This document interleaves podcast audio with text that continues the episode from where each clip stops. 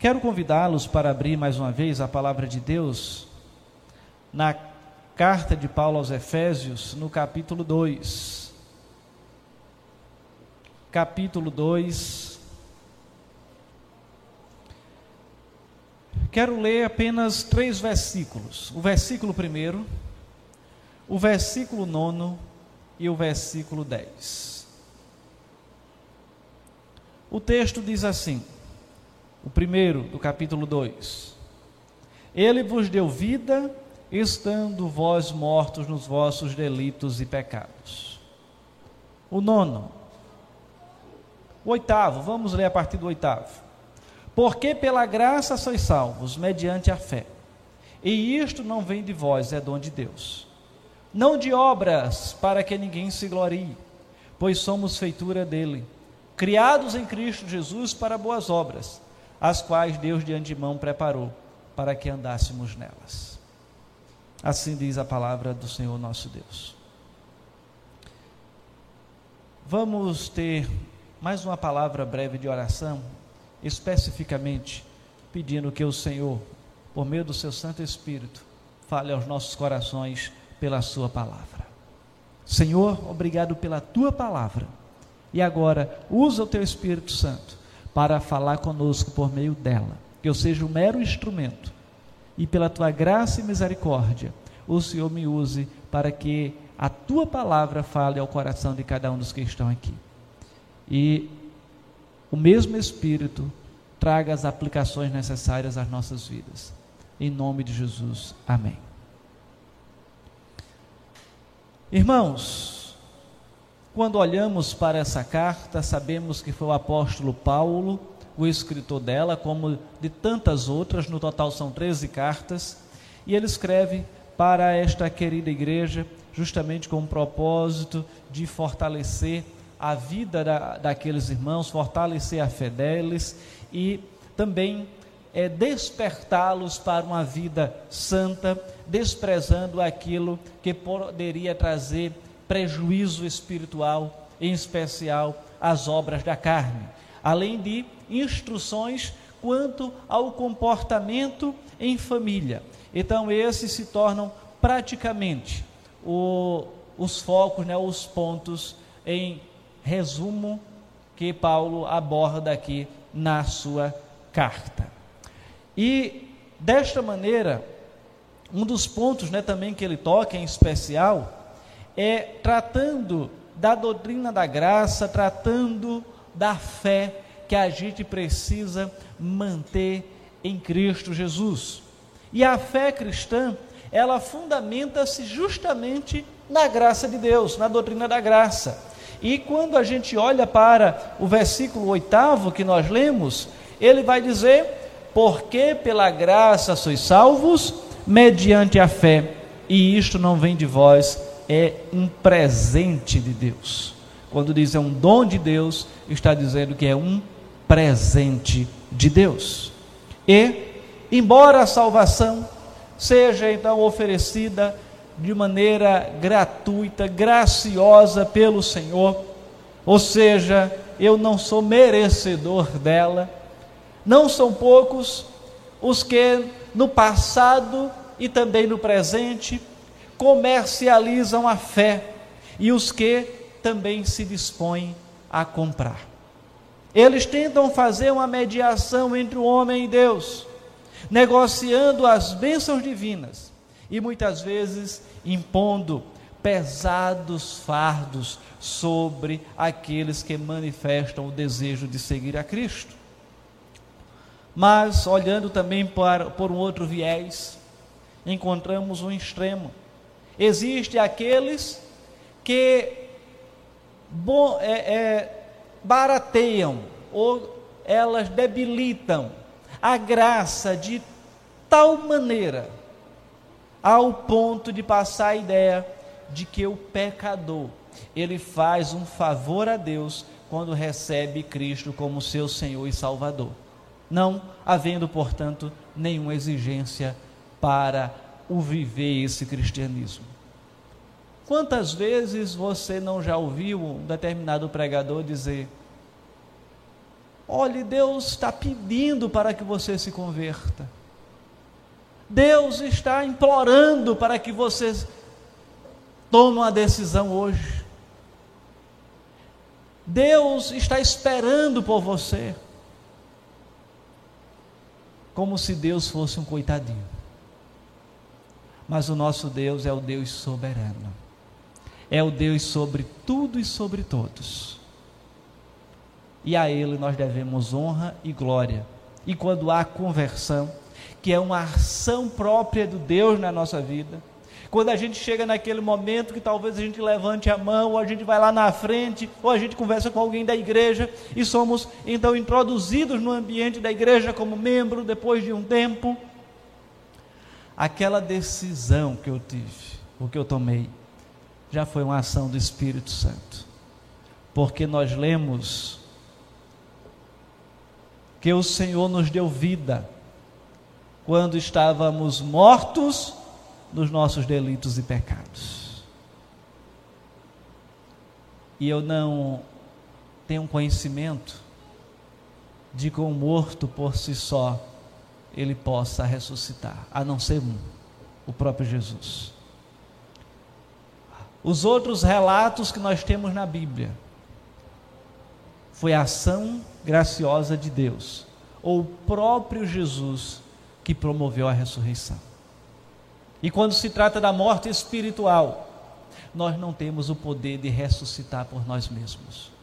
É o próprio Espírito Santo que nos incomoda, que nos abre os olhos, que abre as nossas mentes, para que possamos então agora dizer: de fato, Jesus, ele morreu por mim ali na cruz. E eu agora posso firmar esse compromisso com ele e ter a certeza de que quando eu partir desta vida, eu vou para uma muito melhor, porque eu tenho a salvação em Cristo Jesus. E essa convicção que o Espírito Santo traz para nós. Assim, se por um lado a graça de Deus ela não pode ser comprada, por outro lado também não pode ser barateada, como se não fosse nada. A fé é uma experiência que nasce no coração do pecador, como fruto da graça de Deus, impulsionando-o a confessar Cristo como Senhor e Salvador e a segui-lo em dedicação e labor durante toda a sua vida. Assim, essa é uma experiência do discípulo de Jesus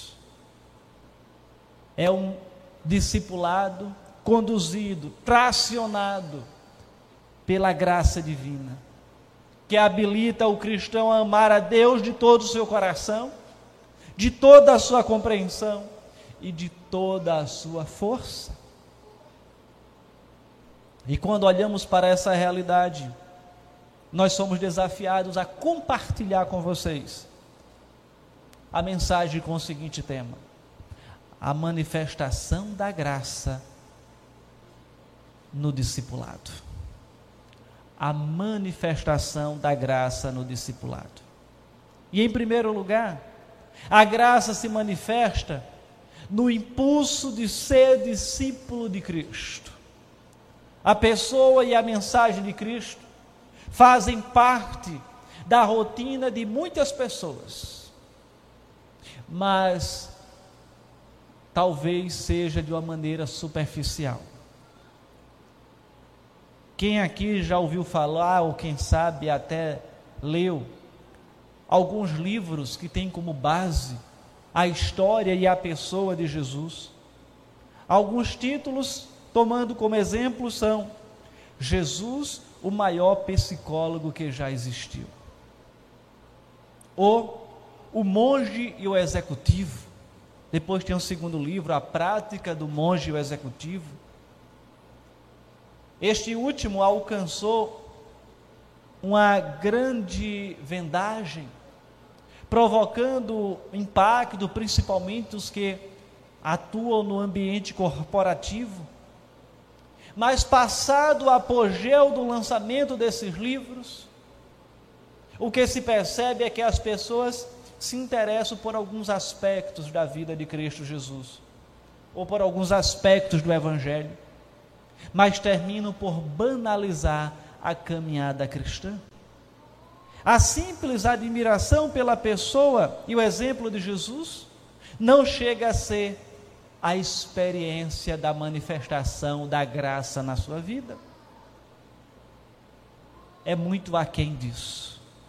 A experiência da graça, da manifestação da graça na vida do discípulo, impulsiona-o não apenas a ler um livro falando sobre Jesus, não apenas a achar a história de Jesus bonita, ou alguns trechos do Evangelho e separar aquilo dali como um amuleto.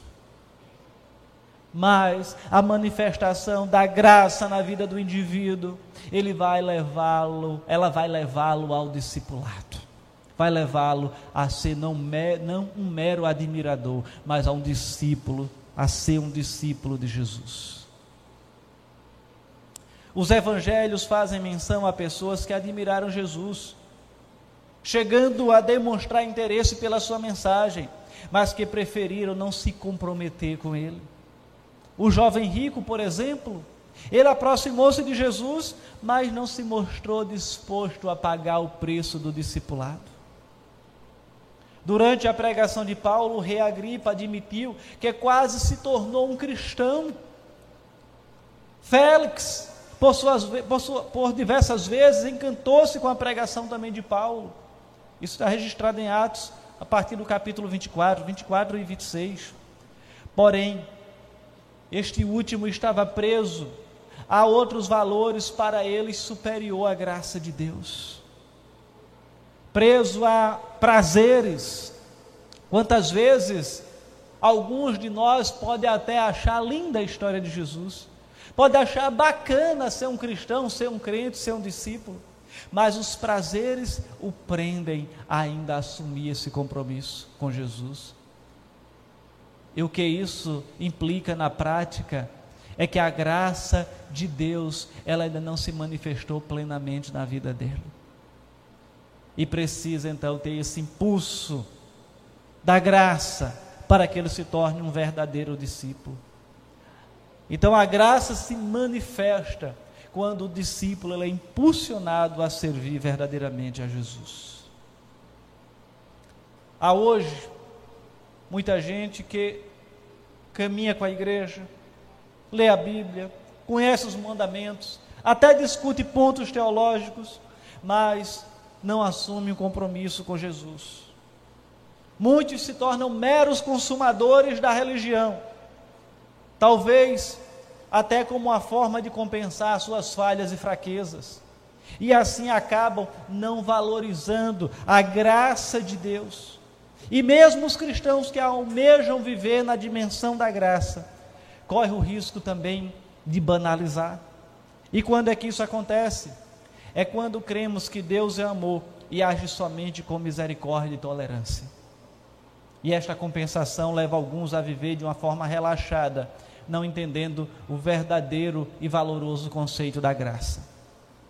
Deve ficar claro, portanto, que entregar-se a Cristo sem reservas e segui-lo incondicionalmente é a maneira de viver daqueles que verdadeiramente foram alcançados pela graça de Deus. Quantas pessoas não dizem, quando eu for velho eu faço compromisso com Cristo, agora eu estou muito jovem, vou aproveitar a vida. Outros dizem, quando a palavra do Senhor nos informa que alguns disseram: Olha, Senhor, eu quero te seguir, mas deixa-me primeiro sepultar os meus pais, ou sepultar o meu pai. Ou seja, são pessoas que colocam condições para seguir a Jesus. E nós precisamos seguir a Jesus de maneira incondicional. E quais são as condições que a gente está colocando para seguir a Jesus? Será que a gente está de fato sendo discípulo dele? Nós somos desafiados, irmãos, a fazermos uma autoavaliação. a refletirmos sobre as nossas vidas e sobre os empecilhos que nós colocamos para seguir a Jesus. E quando eu falo seguir a Jesus, é falo para aqueles que precisam assumir um compromisso inicial com Jesus e aqueles que precisam continuar neste compromisso com Jesus. Mas em segundo lugar, a manifestação da graça no discipulado, ela se manifesta em um discipulado responsável. Quando o indivíduo abusa da misericórdia do Senhor, achando que Deus é aquele pai fanfarrão, aquele pai que passa sempre a mão na cabeça, vivendo a fé de uma maneira descompromissada, sem dedicação, sem entusiasmo, ele também está desprezando a graça de Deus. Essa banalização da graça divina é algo perigoso, devendo, portanto, ser evitado. E de acordo com um estudioso do século passado, ele disse o seguinte: a graça banal, a graça barata, é a pregação do perdão sem arrependimento, é o batismo sem a disciplina de uma congregação, é a ceia do Senhor sem a confissão de pecados. É a absolvição, sem uma confissão pessoal, sem um reconhecimento pessoal. A graça barata é a graça sem discipulado, é a graça sem a cruz, é a graça sem Jesus Cristo. E nós precisamos entender que a graça ela é preciosa. A pregação, ela deve dizer que existe o perdão, mas a, a condição para o perdão é o arrependimento. A condição para o batismo é um compromisso com uma congregação, com a igreja. A ceia do Senhor para participar exige confissão de pecados. E a absolvição dos nossos pecados exige uma confissão pessoal de que Cristo é o Senhor e Salvador das nossas vidas. A banalização da graça tem causado muitos danos. E em muitos lugares a palavra evangélico significa muito pouco. Muitas vezes a palavra pastor então chega a provocar desconfiança e mal-estar. Quantas vezes você chegava no interior e dizia, no passado, eu sou pastor, e alguém que tinha um supermercado dizia: pode levar. E nem promissória você assina. Hoje, em muitos lugares, se você disser que é pastor, a pessoa esconde a carteira. Infelizmente é a realidade, irmãos. Por muitos que estão aí barateando a graça, ou vendendo a fé, são os charlatões da fé. E a gente precisa resgatar a cada dia e viver o verdadeiro Evangelho. Mas a exortação bíblica ela é muito séria. E o julgamento divino também é certo. Hebreus 12, 28 e 29 vai dizer: Renteamos a graça pela qual sirvamos a Deus de modo agradável, com reverência e santo temor, porque o nosso Deus ele é fogo consumidor. Deus é amor? É, mas Ele também é justiça. Em sua primeira carta, o apóstolo Paulo, perdão, o apóstolo João, também faz uma oportuna exortação. Diz: aquele que diz, Eu conheço o Senhor e não guarda os meus mandamentos é mentiroso, e nele não está a verdade. Aquele, entretanto, que guarda a sua palavra, nele verdadeiramente tem sido aperfeiçoado o amor de Deus. E nisto sabemos que estamos nele. Aquele que diz que permanece nele, e se deve também andar assim como ele andou. Deve também assim andar como ele andou. Então nós somos desafiados a olhar para aquele que é o nosso mestre, o Senhor Jesus, e declararmos: Eu sou discípulo de Jesus. Você não é discípulo do pastor Joabe, do pastor Gilberto, porque nós somos falhos. nós também somos discípulos de Jesus e caminhamos discipulando outros, mas o mestre por excelência é o Senhor Jesus. E a graça, ela se manifesta em um discipulado responsável, seguindo aquele que é o mestre dos mestres. Em terceiro e último lugar, a graça ela se manifesta quando os méritos do discípulo são subtraídos. É o que está aqui no final do texto que nós lemos. Porque pela graça sois salvos mediante a fé, e isto não vem de vós, é dom de Deus, não de obras para que ninguém se glorie. Ou seja, é quando o nosso mérito ele é diminuído, ele é subtraído e o que floresce é a graça do Senhor. Nos dias atuais, vergonhosamente, há pessoas, talvez voltando lá ao século XVII, vendendo indulgências, como ocorreria lá no século, na verdade, XVI pois em muitos templos da atualidade as bênçãos divinas ainda são vendidas aos fiéis.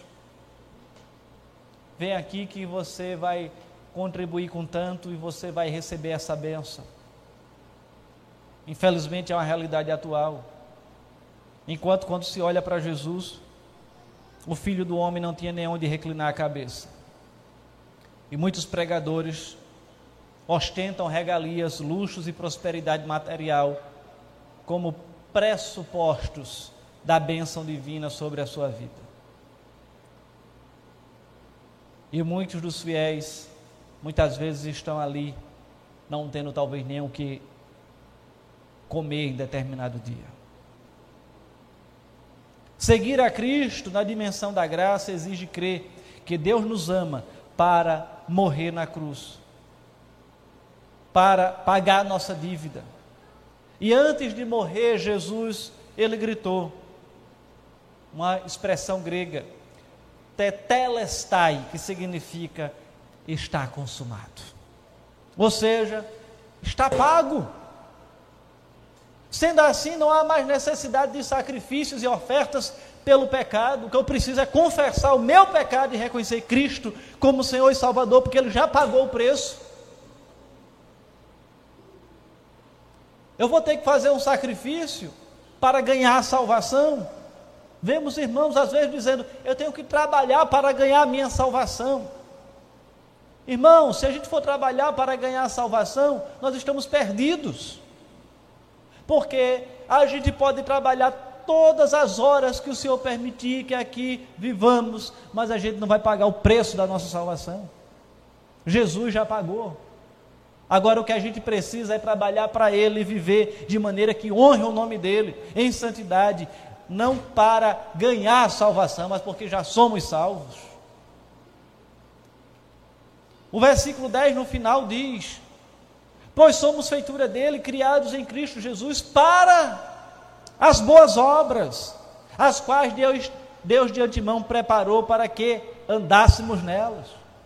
Nós somos salvos para as boas obras e não pelas boas obras. Entenderam a diferença?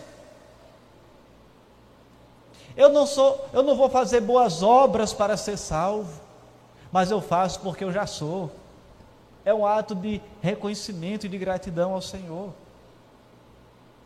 Pois os que estavam mortos em seus delitos e pecados foram magnificamente salvos por Deus Tudo isso é consequência da graça de Deus manifesta em Cristo. O perdão, a salvação, a regeneração, a filiação a Deus e, enfim, o discipulado. Esta é a grande notícia. A todos quanto receberam, Deus lhe deu o poder de serem feitos filhos de Deus, a saber, aos que creem no seu nome, os quais não nasceram do sangue nem da carne, nem da vontade humana, mas de Deus. João, Evangelho de João, capítulo 1, versículos 12 e 13. E que tenhamos em mente que o discipulado é sustentado pela graça de Deus e não pelos méritos do discípulo. Se for por mim mesmo, eu não vou conseguir ser um discípulo fiel. Se for por mim mesmo, eu não vou conseguir discipular outra pessoa. Mas é a graça de Deus que ela nos diminui. E o nome do Senhor é exaltado. E Ele nos capacita, Ele nos orienta, Ele nos direciona para cumprir o propósito dele. Assim, vamos entender que o discipulado cristão, ele não é fruto de méritos humanos, é fruto da graça. E como já foi dito em dado momento, lá no passado, por um estudioso da palavra de Deus, as seguintes palavras: Felizes aqueles que no conhecimento desta graça podem viver no mundo sem para o mundo se perderem. E para os quais, no discipulado de Cristo, a pátria celestial é uma certeza da qual estão verdadeiramente livres para a vida neste mundo. Felizes aqueles para os quais o discipulado de Cristo nada mais é senão a vida baseada na graça. E para os quais a graça nada mais é do que ser discípulo de Jesus. E nós precisamos entender que somos discípulos, sim, somos, mas pela graça de Deus que se manifesta na nossa vida. Paulo, quando ele pediu ao Senhor para tirar o espinho na carne, qual foi a resposta de Deus? A resposta do, do Senhor? A minha graça te basta. A graça do Senhor, ela basta para nós. Que o Senhor nos abençoe, cuide e firme os nossos passos até o encontro com o Senhor Jesus. Que o Senhor nos abençoe.